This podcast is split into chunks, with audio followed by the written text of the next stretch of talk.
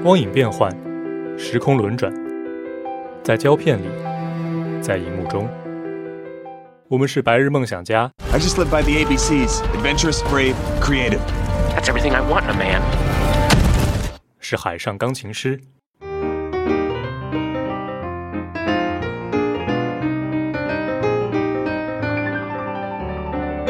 也是拯救世界的万军之王。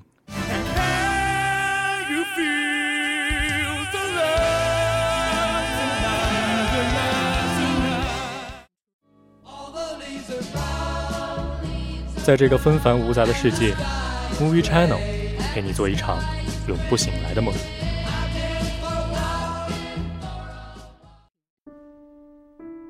Hello，大家好，欢迎收听 FM 九十五点二浙江师范大学校园之声，这里是 Movie Channel，我是你们的主播润墨。好久不见，甚是想念。那么呢，在本期的 Movie Channel 里，润墨想给大家带来一部老电影，也就是我们的《海上钢琴师》。在电影《海上钢琴师》里有一段经典的台词，不知道大家还记不记得？他说：“大陆上的人们喜欢寻根问底，虚度了大好的光阴。冬天忧虑夏天的姗姗来迟，夏天则担心冬天的悄然将至。所以他们不停地四处游走，要追求一个遥不可及、四季如夏的地方。可我并不羡慕。”这段话对于许多影迷来说其实并不陌生，因为它诠释了电影《海上钢琴师》里啊男主南京亨爵的这一生都活在游轮 Virginia 号上的理由，也是在今天电影的观众朋友们在电影中想要追寻的那种生命要走下去的意义。电影里男主角出生的那年呢是新世纪，也就是南京亨爵的一九零零年，所以在头等舱捡到他的锅炉工养父 Danny 便以此作为了他的名字。来寄托一种新生活的希望。从此，南京 Hundred 不只是人类漫长生活时间轴里的一个时间点，还是一位传奇人物的特别名字。电影的开场是由南京 Hundred 的挚友马克思去乐器典当铺卖小号，与当铺的老板讲述他们最好的年华开始的故事。马克思呢是一个吹奏小号的高手。那么在影片的开始，小号独奏和老唱片机放出的钢琴曲《南京 Hundred Theme》，绵长的乐曲仿佛将人的思绪带回到过去，那个新世纪伊始的年代。那是一场无比滑稽又孤独的开头。游轮在夜里经历着一场暴风雨，马克思肥胖的身躯啊从船舱里不可控的圆滚滚地弹出来，船舱里所有物品都在飞窜，四周摇摆着。可是马克思抬头一瞧，却看见南京 Hundred 的潇洒自如的在船上站定，微笑着俯身邀请马克思来试试他的晕船药。然后海面四下风雨，南京 Hundred 放下钢琴的固定器，带着还满心惶恐的马克思，从从容容的、优雅不迫的开始在顶灯摇曳、海浪声迭起里弹奏乐曲。钢琴就在船舱的演播厅里，随着船的摇曳而滑动，欢快的节奏像是一场盛会的开始。这个镜头，这个场面，后来也成为了电影史上的一段佳话。南京 Hundred 从来便是一个这样的人，他淡然的在暴风雨中开始演奏，也可淡然的停下演奏的手。在这个开头里，南京 Hundred 的淡然随性并且纯粹的魅力，为影片后面他在 Virginia 号上所做的一切都有着一个合理的暗示。南京 Hundred 是一个没有培训过钢琴曲的真正的爵士乐天才，他热爱也尊重音乐，享受着每一个音符带来的独特感受。在他的眼中，音乐与名利与金钱都没有关系，所以和大陆上所谓的爵士乐创始人莫顿进行音乐角逐的时候，他随意的开始认真的倾听，并觉得乐趣无穷。直到莫顿开始以钢琴作为炫技的手段，南京 Hundred 才暗下决心要打败莫顿来捍卫爵士。他演得动情，挥汗如雨，用双手弹奏出四手连弹的曲目，令在场的所有名流叹为观止。那可真是一战成名啊，惊艳了世人。在那样的年代里，音乐公司把唱片机搬上甲板，就为录一首他的音乐。可是南京 Hundred 却毫不在意，他抽走唱片，轻描淡写的说：“我不在的地方，我的音乐也不会在。”自此，世人遍寻却得不到他的钢琴曲，有关于他的传奇，他自愿淡淡落幕。南京 Hundred 有一段台词被流传的很广。他说：“我是在这艘船上出生的，整个世界跟我并肩前行。但是行走一次只携带两千人，这里也有欲望，但不会虚妄到超出船头和船尾。你用钢琴表达你的快乐，但音符不是无限的。”南极亨瑞的明白自己想要的人生，所以他选择了孤独。这么多年来，有很多人说《海上钢琴师》是一部孤独的海上传奇。在漫长的一生中，南千亨瑞的从来没有下过船。马克思曾经多次恳切地与他谈话，告诉他，以他的天赋才华，他让人动容落泪的音乐，去往大陆，他会发现世界广阔。他的音乐可以影响到更多的人，人们会为他疯狂。可是南京亨瑞的没有行动，他完全明白那些未知会带给他光环与新鲜的体验。可是倘若走上追名逐利的那条路是没有尽头的，所以南京亨瑞的很直白的对马克思说：“拿一部钢琴来说，从琴键开始又结束，你知道琴键只有八十八个，随便什么琴都没差，它们不是无限的，你才是无限的，在琴键上制作出的音乐才是无限的。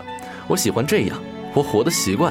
如果琴键是无限的，那么在那架琴上就没有你能够弹奏的音乐了。南千行觉得是看懂了生活的，他知道船上的生活适合自己，哪怕孤独，那也是他这一生的生命追求。南千行觉得也是看淡了生活的，他宁愿自己是纯粹的，纯粹的只为了海上的钢琴而生。所以他没法去岸上听大海的声音，他也没法去纽约找那个是他生命转折点的女孩。他潜意识里深深的明白，每一个人都有他生命里所站的那个点，每个人的使命也只是为了找到并且坚守自己的位置。所以在影片中，南千亨瑞的下船到舷梯终点的那个经典回眸里，他是笑着往回走的，脚步轻快，毫无悔意，并且在生命终结时，他抬头看向泪水四溢的马克思，仍然面带笑意。没有人试图去改变这个世界，改变世界本身孤独的真相。可有人如南千亨 d 的，愿意坦然担着这份孤独，直到面向死亡，把一份纯粹做到了极致，把所有的生命意义和未道完的浪漫，和这弗吉尼亚号的爆炸声和那片辉煌岁月的过往，消逝又永恒成一份传奇。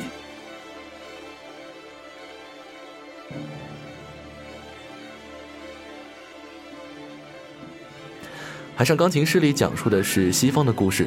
开篇镜头里，无数乘着弗吉尼亚号来到美国的人，在晨光里隐隐约约地看到自由女神像，而满眼希冀的欢呼，就让人觉得联想到那个时代的历史背景。南千行觉得，作为一个年代符号，在西方是别有韵味的。它标志着西方世界步入现代社会。欧洲国家在经历一战的喘息，经历科技革命后狂飙突进之后。发展的脚步逐渐放缓，阶级固化逐渐凸显，社会矛盾催化资本主义弊端日益显露。而美国恰恰是欧洲人眼里幸福的彼岸。走投无路的人们期待在举着自由火炬的女神像的土地上开始新的生活。正如电影里那个吹奏小风笛的农民父亲所言：“几年前我还只知道我的土地，对我而言，那狭小的土地就是整个世界。如今土地干涸，妻子和神父私奔，五个孩子被夺去了生命。”为了我唯一留下的小女儿，我也只能去流浪。那个年代，每个人都背负着使命和故事。世界日新月异，大家都是实实在在的理性主义者，却又做着满满当当的浪漫主义的梦想。南千行觉得也是爵士乐的象征，它代表那个年代人们对于爵士的态度，对于音乐和浪漫的感受程度。人们还有短暂听音乐的时间与生活追求，而音乐也只是他们生命里点缀一般的中场休息，远离着他们的生活重心。而 Virginia 号却是往返期间的一座浮城，带着各色观众去往未知与新生。它见证着那个繁华而充满不定性的年代故事。和南京 Hundred 的一样，他们是这个时代特殊的见证者，也是冷眼旁观的观察者。一旦这个时代过去了，他们也将不再存在了。可是，对于这个时代来说，他们又是永存的。《海上钢琴师》一直呢被称作是最好看的烂片，但这部影片烂点却一直深深地吸引着人们。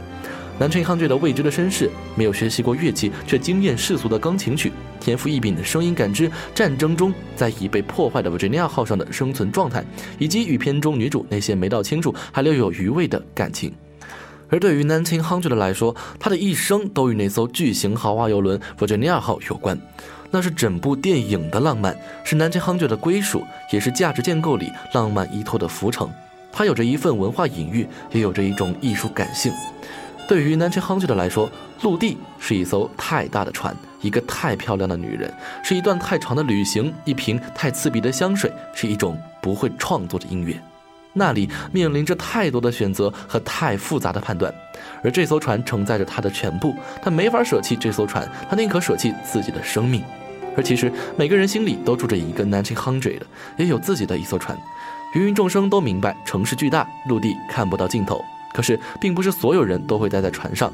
有些人上了岸，或许成功，或许失败，在不确定里糊里糊涂的过一辈子；而也有一部分人没有头顶蓝天、脚踏大地去丈量未知，只是在方寸之地或者是一艘船上，秉持着一颗赤子之心，与这艘船同生共灭。